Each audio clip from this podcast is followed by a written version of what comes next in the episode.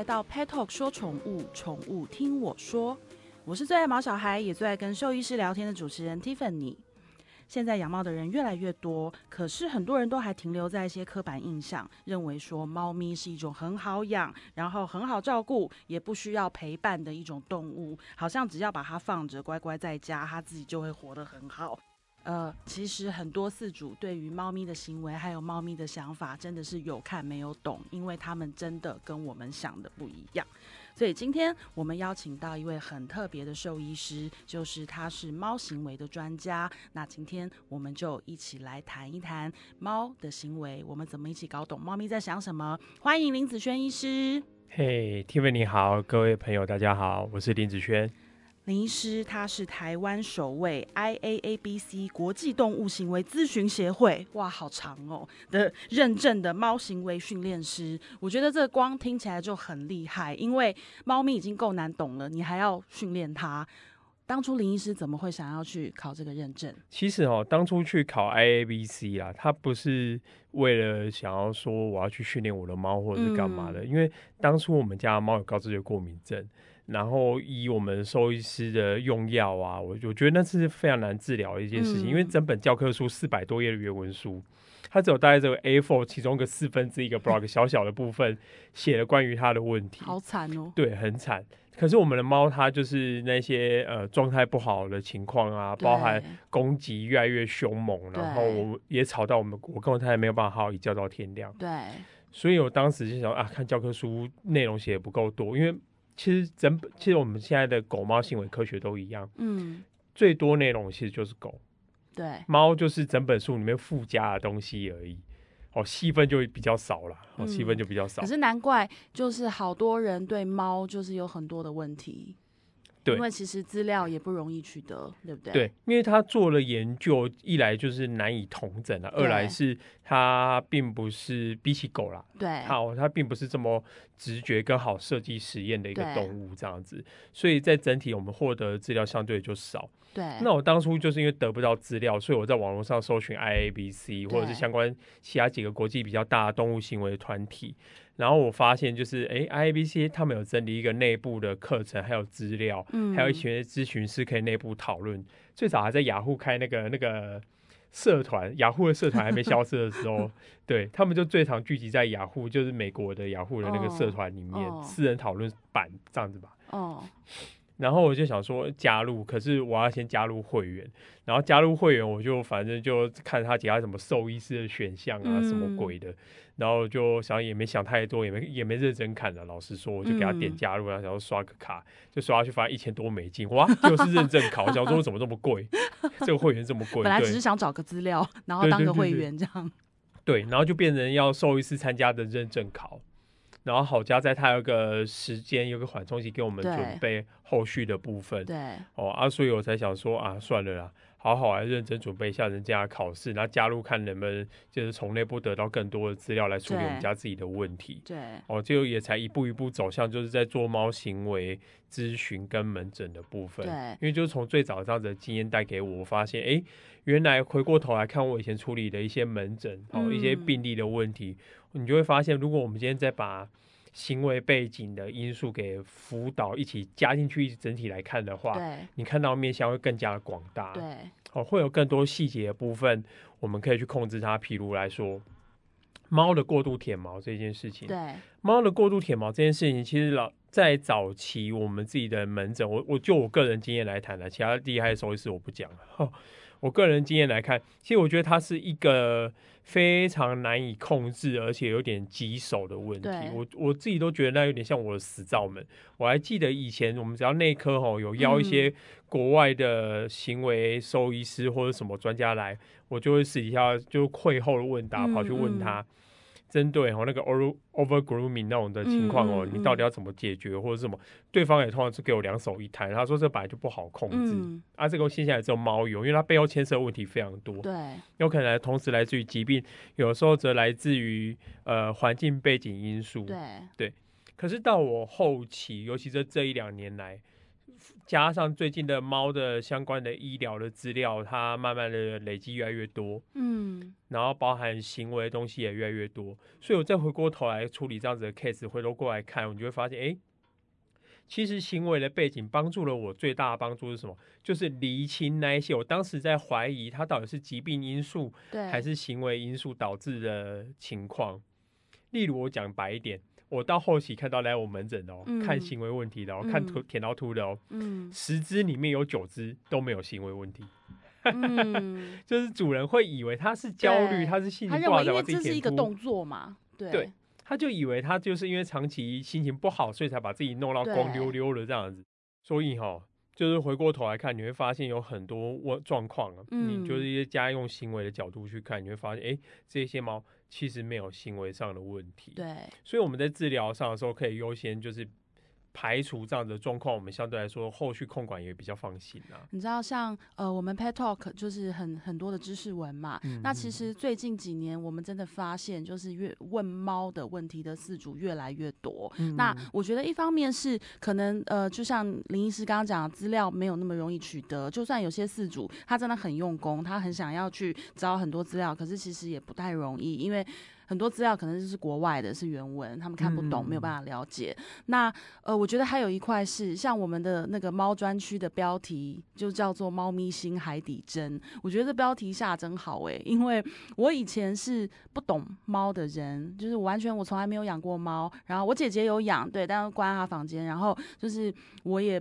因为那时候我刚好出国念书，然后猫在家，我也跟它不熟。然后 就是我一直都觉得说，猫反正就是神出鬼没啊，就是很安静啊，然后跑来跑去啊。可是其实它们的很多很多的行为跟都是有意义的，对不对？嗯，没错。哦，这就是我认为狗跟人啊，或在相处上，猫跟人相处上，其实这两个动物有一个很大的差异，这连带牵扯到就是驯化。对，我们讲的驯化。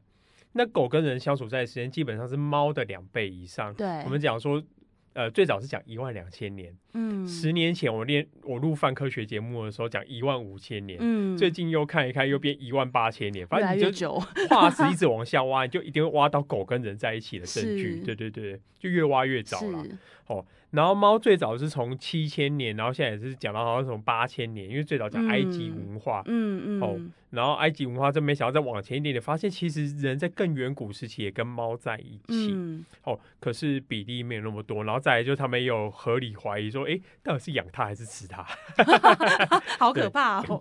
可是无论如何，就是他们在一起的时间没有像狗这么久。对，连带来讲，Tim，你知道一个很好玩的冷知识？你知道人先出现还是猫先出现的？我不知道人先出现，猫猫先出现，地球上先有猫，再有人，所以我常跟我我的事主讲，这很好记啦，先有组织才会有奴才。对，那我觉得猫来驯化人类其实是很合理的一件事，因为它来的比较早。对对对，其实我想讲这一点原因，是因为其实猫从人类未出现以前到人类出现以后，对它的行为特性、它的长相、它的生理特征都没有做过太大的改变。它甚至跟它的祖先，我们常常讲的非洲野猫，对它的外观基本上都很难辨别出来。以专家自己来看，对哦，欧美就有一些专家讲说，如果我在做田野调查，你发现一只猫，那你都要你都必须做一些那个采样，可能是皮毛或什么，你要考跑 PCR，你去看它的 DNA，你才知道它到底是非洲野猫还是一般的家猫，或者是有杂交到的部分。因为你真的很难从外观去辨别它，因为它们长得大同小异。对。他们没有随着人类改变自己太多，对。年代讲，它带着非常多野生动物的行为跟特性，对。它不像狗狗跟人类在一起的时间非常的漫长，而且狗被人类改变了非常多的东西，对。最明显就是什么？它的外观，对。它的外观从古代的狼，哦，当然不是现代狼，然后古代狼到现在的家犬，你看吉娃娃，你看法国斗牛犬，你看藏獒，它们都是狗，而且如果它们有办法配种的话。假设刻意是人为配种哦，他们其实还是有办法生下下一代的哦。嗯，以我们生物学的观点来看，他们是可以生下下一代，只是他们体型太过于悬殊，嗯嗯，在自然上不能交配。嗯，哦，但基本上他们是可以生下下一代。但你看，光是你这样讲，害我脑海里一直出现吉娃娃跟藏獒的画面 还是要停在 航空母舰上，对不对？哦，可是你看一下。藏獒跟吉娃娃的体型相差了快二十倍以上，因为对。哎不止哦，四十倍对，还是八十倍都，因为吉娃娃有可能一两公斤嘛，藏獒有可能八九十公斤都有可能哦。你看他们的改变，尤其在这近一百年内，有随着一些呃繁养殖的私人团体，或者是选美比赛，或者是刻意的品种育种改良。嗯。哦，就前阵不是网络上流行一个主图嘛，那个牛头梗，嗯大概也不到一百年前，大概就是六七十年前在选美会上的牛头梗，哦它是有鼻梁的哦，哦，就是你知道头到鼻子这边有一个弧度存在的。有，我其实一直觉得牛头梗长得很像人，嗯，可是你知道近代的牛头梗嗯这边是几乎全间真的变了牛头了。嗯哦，我们就讲家有贱狗那种狗哦，牛头梗。讲家有贱狗，我每次在那个我们是去社区大学讲家有贱狗，那些学生就面面相觑。年代不一样，对对对，有点难解释。我后来就改解释那个什么法国斗牛犬。嗯，法国斗牛犬哦，它最讨厌就是它的鼻吻部很短，嗯你整个头很圆。嗯，可是法国斗牛犬大概也才六七十年前，嗯也不是长这个样子嗯啊，也不是长，它长跟其他斗牛犬都很像对一样。它的脸是一这边有鼻吻部稍微会凸起的，对然后鼻吻部这边并没有太过于扁塌跟狭窄。对哦，连带讲，它呼吸道上面疾病当数也没有那么多。对，所以我常我常我之前听那个人家跟我讲过一句话，我觉得这句话讲的非常对。他说狗哦，在我们近代的社会里面，为什么我们人类有道义，我们必须花那么多的金钱去处理这个动物后续造成的问题？嗯比如说流浪犬，嗯，很多人说你为为什么政府花一堆钱在处理这个，可是却没有把太多的经费编列在流浪动物或其他经济动物上面，包含嗯包含呃，就大家也会探讨一个问题啊，为什么我们吃猪却不嗯。吃狗？嗯。猪跟狗是差不多一样聪明的东西，对。哦，可是我们我们把猪很视为理所当然，它就是一个汉堡，对。哦，，但是狗就是还还会吃猪肉嘞，哦，所以这个其实你你现在这样讲，我有点伤心，我有点觉得对不起猪。如果你真的体认到背后意义，或者是你曾经自己有养过这样的动物，对你很有可能不会去吃它。对可是我们会把这一件事情视为理所当然。如果在你没有太多了解的情况下，对，为什么会这样子？哦，这就是我们来讲，其实狗这个东西，我们为什么会要来处理它，花那么多时间来处理它，花那么哦多经费，甚至我们觉得我们应该照顾它。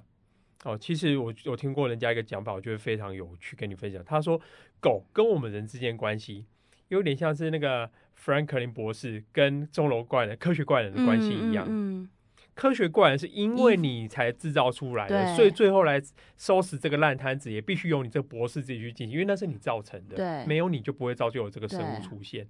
那狗其实也是这样子的情况，狗是因为我们人类的影响，才跑出现出现在我们地球上的生物，包含狗生活的群落。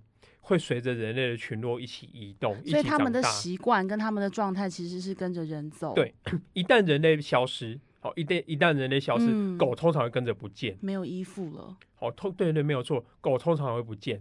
可是你看猫，猫没有，猫过得好端端的。而且它外观就是刚刚讲，我们刚刚讲到说，其实很多狗狗长相它几十年来一直在变，可是其实猫咪你说几千年来它都是这个样子。没错哈、哦，狗狗是会随着人类一起生活、一起迁移、一起改变，甚至受到人类的的环境给影响，不只是它的作息习惯，包含它的饮食需求。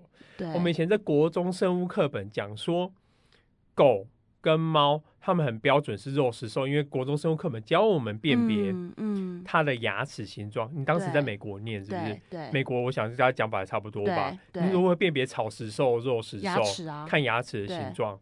那我们人类是杂食，是因为我们同时具有平移可以切碎东西的门齿跟臼齿。对好，那犬齿也存在，我们有犬齿，对马没有，羊也没有，对，所以我们是杂食性动物。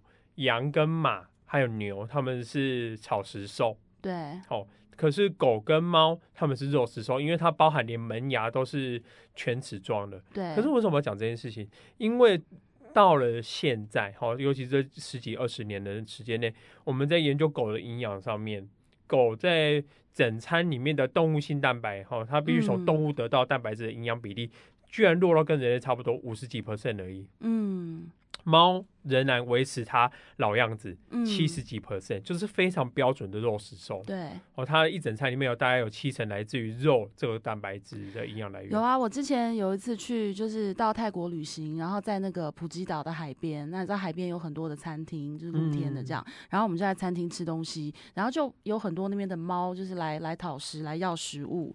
就后来那时候我姐就把。什么？他好像给他鸡腿还是什么的，我就说啊猫怎么可以吃鸡腿？猫吃鱼，然后他就说没有啊，猫吃肉，猫就是要吃肉啊。嗯，对，可是猫吃鱼这件事情其实也是错的，对不对？猫没办法自己下海捕鱼，只有少数几个品种猫会去抓鱼，例如鱼猫。对，因为我那时候，然后后来我姐那时候就跟我讲说，她就说你为什么会认为猫吃鱼？你有看过哪一只猫去抓鱼？她说猫会到嗯海里去抓鱼吗？我就想想也对，但是这个传说是怎么来的、啊？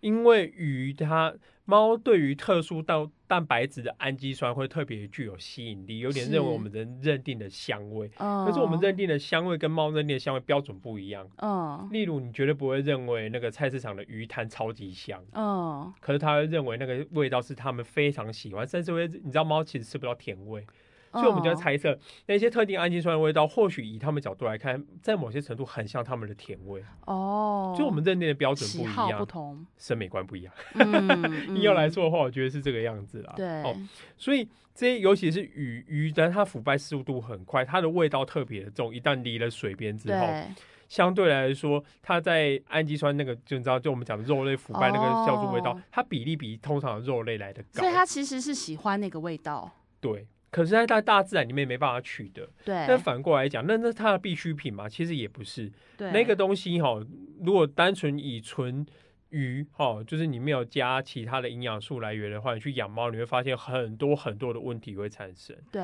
因，为那本来就不是它正常范围内会食物。举例来说啦，我觉得鸡排超香的，对，我很喜欢吃鸡排，可是我可以每餐吃嘛？我每餐吃我一定会出问题对，啊，有可能是胆固醇过高、过胖，或者是有其他问题产生。对，哦，所以我觉得这种东西当然也不是不行吃，而是必须辅佐以其他的，比如说鸡排饭。那当然哦你高油高热量，我们再去讨论啦。哦 哦，但是你一定要吃别的营养素的来源哦。那猫也一样衡，对，只是比例上的问题而已。对。那其实我觉得现在很多人会对就是猫咪有这么多的问题，我觉得其实真的是因为一个误解，因为像我自己也是在到 Pet Talk 工作之后，因为接触到很多猫，嗯然后尤其是现在认识林医师，我们聊了很多，我们之前录了好多影片，我才发现哇塞，原来猫咪真的跟我们想的不一样，就好像以前大家都会说哦，在比较适好像比较适合养猫，在都市里面大家忙嘛，都比较适合养猫，说因为猫就是会自己。爱呃自己猫挖猫砂啊，他们习惯很好啊，然后跟猫就是很安静啊，你不用理它，你不用陪伴它。可是其实最近几年我认识的猫完全都不是这样诶、第一个，我们 Pet Talk 讲到最多行为问题的，其实就是乱尿尿这件事对。我觉得光乱尿尿这件事情，林医师就可以讲个八集。然后，哎但是其实这代表就是大家的印象都认为说，哦，猫的天性就是挖猫砂，然后跟它就是会把自己的排泄物盖起来。可是为什么会有乱尿尿这种问题？然后还有就是像呃，像其实大家说哦，猫很孤僻，可是没有诶、我觉得猫不是孤僻耶、它只是有它的个性，对不对？嗯，那林医师可不可以跟我们分享一下这些经验？好，我们先讲就是临床上遇到的问题。哦，当然，在这个有做过统计，无论是英国或美国得到的统计数据都差不多。反正第一名就是乱尿尿，第二名其次就是大概占六成啊。对，那其次就是打架、啊，或者是异食，或者是其他什么过度嚎叫，有的没的那些问题。好，但我觉得我们可以先从第一个角度去想，为什么它在排名排行榜在上面高居六成第一名？其实我认为，因为那他们的文献自己也有讨论到这件事情啊。我想有一个原因，可能是因为这样子的问题，饲主最难以忍受。对，你可能打架，你不要打到你就好了。猫跟猫这边打打个你死我活没受伤，对没有人会去为这件事情特别把猫抓给兽医师。有啦，但比例不会这么高，对，因为乱尿尿会最确切的影响到人类的生活品质环境。对，那你这件事情你很难忽略跟容忍它，因为你必须去处理。你要处理这件事情，就就就会有了记录。对，所以连带来讲，它高居第一名，也就是这个原因。对，连带来说啦，额外额题外话，你知道英国哈被送到安乐死接受安乐死第一名的原因是什么？也就是乱尿尿。因为乱尿尿就把它安乐死。英国，哎，这天哪英美风情不一样。按、美国第一名是攻击事件，嗯嗯嗯，无论是狗或猫的攻击，他们第一名安乐死的原因，除了疾病以外，都是攻击事件有关的事情。对哦，他们很担心攻击，而且他相信有攻击记录后的动物，它再犯的几率非常的高。对哦，所以他们可能有人有家里面有对象是绝对不能被攻击，例如婴儿，对例如老人，安哦全考量安全考量。对然后你这种东西你也没办法送人，然后对训练其实它有一定的风险存在。对哦，所以依照统计来讲，他们第一名原因是这个啦题外话。第二，然后在英国反观，英国第一名是因为乱尿尿，对，我觉得可能跟他们生长环境可能就很有关，有可能大部分都木造房。对哦，包含英国人在意的东西，有可能跟美国人完全不一样。对就打架被咬就算了，可是他绝对不能忍受 家里的环境被破坏，对抓沙发啊，有可能。对对哦对，好，这是风俗民情不同的原因啊。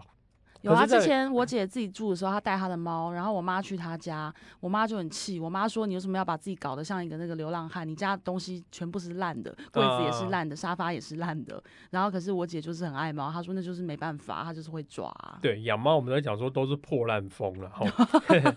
那为什么会有这样的情况？Tiffany，你有没有想过一件事情？我们在路边看到了街猫、烂猫们，好，我们看到了街猫、烂猫们。嗯，曾几何时，我们有路人被街猫、让猫给骚扰，甚至有街猫、让猫造成的行为问题。他们都是跑开吧，看到人就跑掉吧。对啊，没有错。哦，哦，包含环境的破坏，它不会骚扰人啊。其实比例不高啦。对哦，即使有比例也不高，所以这一件事情其实包含不只是我们会有这样的情况，欧美国家也有看到类似的情况。奇怪，哎，你为什么在户户外生活的猫，无论是放养的，或者是本来就是街猫或浪猫，对，哦为什么行为问题比例没有那么高？有的话一定会记录下来吧。如果你听到街猫、浪猫一直在狂叫，对，那你会认为什么？多半第一个有可能发情，第二个如果不是发情季节，那它有可能发生什么事情？受伤、生病，嗯对不对？嗯嗯，你不会看到半夜跟你家猫一样，可能呃到了凌晨三点开始发嗷呜嗷呜，然后对开始这边乱乱破坏，这对是老龄的问题。为什么会这样子？他们就研究这两个族群最大的生活差异，那得到的结论是什么？这两个族群只有一件事情不一样，每天要做事情差不多，吃喝拉撒嘛。对，可是有有一件事情不一样，哪一件事情？佛人菌这件事情，佛人菌在我们这个动物行为里面指的是什么事？是什么？觅食。哦，佛人菌这个字指的是寻觅嘛，寻觅、寻找。它它对它在动物行为里面，我们指的是它觅食的行为。哦嗯觅食的行为这件事情，在我们的家猫不存在，嗯，它不需要啊。那不需要，因为我们有餐盘内的食物，饲主到了固定时间会来喂食，好、会来喂食。那这一件事情造就于，这个就是我们前面在聊狗跟猫，我觉得最好玩的差异。对因为猫它仍然有非常多野生动物的特性，对它只是利用了人类取得庇护，取得更多食物来源。对。可是它在某些程度上，它还是一个野生猫科动物，它跟其他的野生猫科动物其实没有太多的差异，跟那些食虎。对跟那些大猫，比如说狮子、老虎，说真的，没有太大行为上的差异。对唯一的差异就是，当人类出现在这边的时候，它会选择转往人类存在的地方。对，其他野生猫科动物，比如说像我们台湾食物，他看到人在周边出没，他会干嘛？他会逃离。对所以之前哦，坦白啊，他才会有才会苗栗那边不是有这个问题吗？啊，之前不是有议员那边讲干话，说一人领养一只 啊？为什么现在猫可以养到那么多？你食物没办法一人领养一只，让它生到变一堆，搞到我们全世界的食物，台湾只剩一百多只，快灭亡了。对原因在哪里？在于野生动物很难豢养它，是。它有特定的环境领地的需求性存在，而且它人类只要处在这个环境里面，它会非常紧迫，就像我们人类很难去养麻雀一样。哦，麻雀这种鸟到处都有，但我不知道你小时候有没有捡到过麻雀。没有我捡到过麻雀，捡了，我一直以为它生病，因为它很快就死掉。后来长大才知道根本不是那么回事，这是这些野生动物会造成的 stress 高度的紧迫，然后就休克了。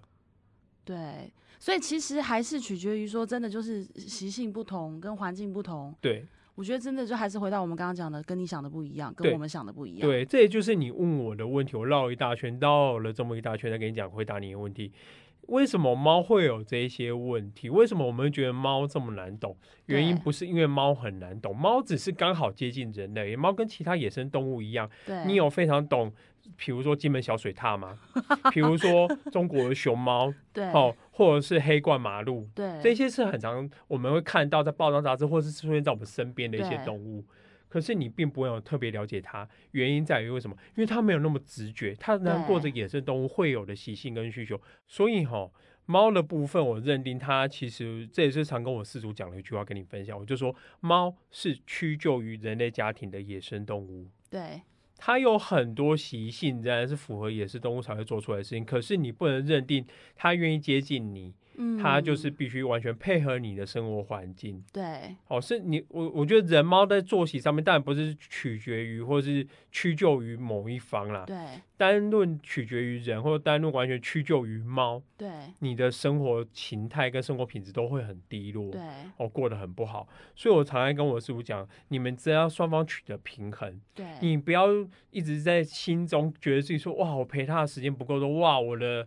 呃，成板猫跳台买的不够多，嗯，我没有每天把它操到气喘吁吁的，我很内疚，是不用去想这件事情。我常跟他们讲，你只要取得一个平衡，嗯，当然双方本来就是不一样生物住在一起。只要没有太多问题存在，你就是慢慢的养。所以我也常跟他们讲，猫是佛系宠物。嗯，你越盯着它，它表现的越不好。嗯，你控管的越严格，每天要喝几公克多少 ml 的水，几公克的食物，要吃几餐，有没有当下马上吃完？你越是斤斤计较去。计算这些东西，这个我们在临床医学尤其，这是人的精神科医学会做的。嗯，你越是紧绷的去控制它，你得到越多负面回馈。所以为什么会有治疗的伴侣犬而没有伴侣猫这件事情？因为当人的身心状态处于一个很低落甚至紧绷状态下，包含忧郁症，对，你会发现猫不止无法帮你疗愈，你的猫跟你一起忧郁。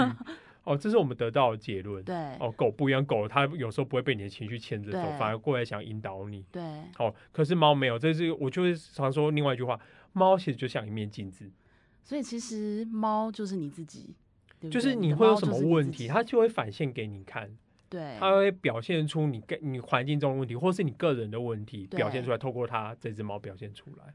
哦，所以这就是我我跟大家讲的，然后你们放松养，不要想太多了。我觉得这其实很重要，因为大家就觉得说猫咪有很多问题，然后我们就要去钻研，我们就要去，你知道有很很两极的是。